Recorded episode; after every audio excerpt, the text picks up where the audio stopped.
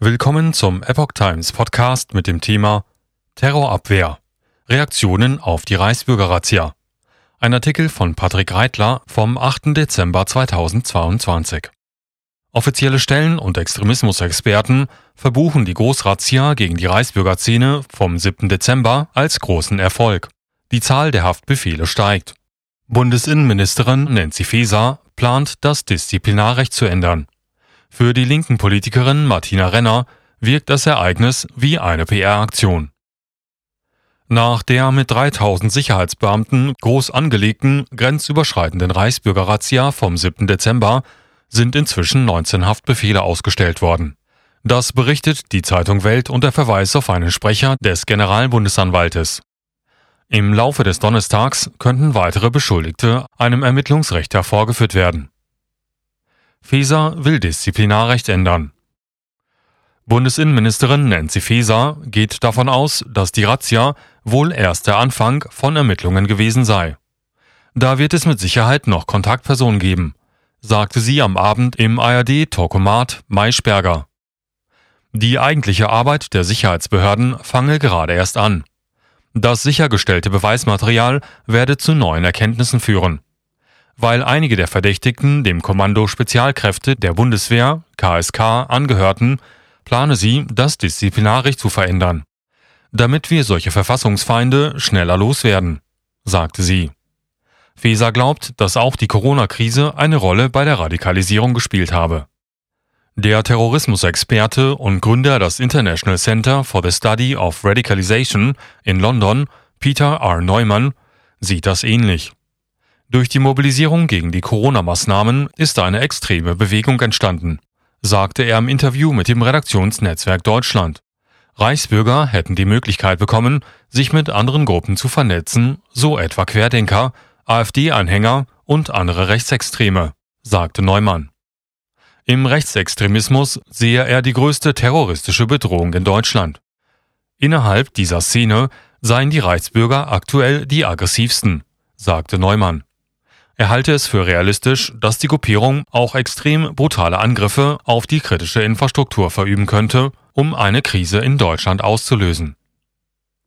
Vorbereitungen relativ weit vorangeschritten.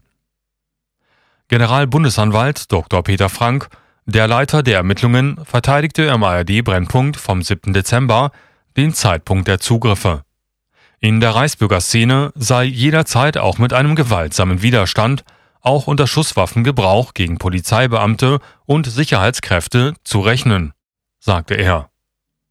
Er sei froh, dass alles reibungslos und ohne besondere Vorkommnisse über die Bühne gegangen sei. Die Vorbereitungen für eine terroristische Vereinigung mit Hilfe eines militärischen Arms, der über Angehörige der Bundeswehr Heimatschutzkompanien organisieren sollte, seien bereits relativ vorangeschritten gewesen, sagte Frank. Ein konkretes Datum, an dem die Gruppierung hätte zuschlagen wollen, sei aber nicht festgestellt worden. Wir gehen davon aus, dass die Personen in der Vereinigung fest entschlossen waren und auch ganz sicher waren, etwas zu tun. So Frank. Waffenfunde. Der Präsident des Bundeskriminalamtes, Holger Münch, korrigierte im ZDF Heute Journal die bislang veröffentlichten Zahlen rund um die Razzia nach oben. Bis zum Abend des 7. Dezember habe es 150 Durchsuchungen und 54 Beschuldigte gegeben. Er gehe davon aus, dass es in den nächsten Tagen weitere Beschuldigte und Durchsuchungen geben werde. Die Beweisaufnahme solle Erkenntnisse darüber liefern, wie weit die Planungen für einen Umsturz vorangekommen seien. Außerdem könnten die Beweise dabei helfen, Personen aus dem Staatsdienst zu entfernen, so Münch. In rund 50 Objekten seien Waffen gefunden worden von der Armbrust und der Steinschleuder bis hin zur Pistole und zur Langwaffe und auch Munition, sagte Münch. Deshalb habe man auch so viele Sicherheitskräfte eingesetzt. Nach Informationen von Alexander Dinger, Investigativreporter der Zeitung Welt, sei bei der in diesem Spektrum größten Razzia, die es je gegeben habe, bislang nicht das große Schusswaffenarsenal gefunden worden. Nach Gesprächen mit Experten gehe er davon aus, dass das Unterstützernetzwerk natürlich viel größer sei. Seit Frühjahr im Visier des Verfassungsschutzes. Thomas Haldenwang, der Präsident des Bundesamtes für Verfassungsschutz, erklärte in einem ZDF-Spezial am Abend, dass die Sicherheitsbehörden die gewaltorientierte Gruppe bereits seit dem Frühjahr 2022 beobachtet habe. Deutsche Sicherheitsbehörden hätten die Situation jederzeit unter Kontrolle gehabt.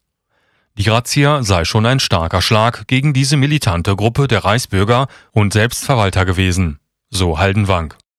In Deutschland gehe man von 21.000 Anhängern aus. Im vergangenen Jahr habe es mehr als 1000 Straftaten aus dieser Gruppe gegeben. Viele besäßen legale oder illegale Waffen. Von daher sei auch in diesem Fall äußerste Vorsicht geboten gewesen. Zumal eben auch einige der Verhafteten aus der Bundeswehr kamen, aus Spezialeinheiten der Bundeswehr kamen. Nach Einschätzung der Amadeo Antonio Stiftung ist die Reichsbürgerszene in Deutschland zu lange unterschätzt worden. Es habe in den vergangenen Jahren immer wieder deutliche Zeichen dafür gegeben, dass die Anhänger gewaltbereit seien und offenbar auch organisiert sagte Extremismusforscher Lorenz Blumenthaler in einem Interview mit der Zeitschrift Stern. Wussten Pressevertreter seit Tagen Bescheid? Martina Renner, Sprecherin für antifaschistische Politik der linken Fraktion im Bundestag, sagte auf ntv.de, dass manche Pressevertreter schon seit Wochen Bescheid darüber gewusst hätten, dass es zu der Aktion kommen würde. Sie selbst habe schon seit Mitte letzter Woche davon gewusst. Es waren die Namen der Beschuldigten bekannt, ihre Adresse und der geplante Zeitpunkt des Zugriffs. So Renner. Das Ganze wirke auf sie wie eine PR-Aktion. Es sei möglicherweise darum gegangen, zu zeigen, dass die Politik nicht nur Aktionspläne gegen rechts verabschiedet, sondern gegen die Terrorgefahr auch erfolgreich vorgeht. Wer auch immer die Daten über diesen Eingriff so offen gestreut habe, habe damit die Einsatzkräfte gefährdet, kritisierte Renner. Hintergrund Spezialeinheiten von Bund und Ländern hatten am frühen Morgen des 7. Dezember eine groß angelegte Razzia im grenzüberschreitenden Reichsbürgermilieu durchgeführt. Einige Dutzend Angehörige sollen einen gewaltsamen Umsturz in Deutschland geplant haben. Bis zum Abend wurden 25 Personen festgenommen. Es besteht der Verdacht auf Bildung einer terroristischen Vereinigung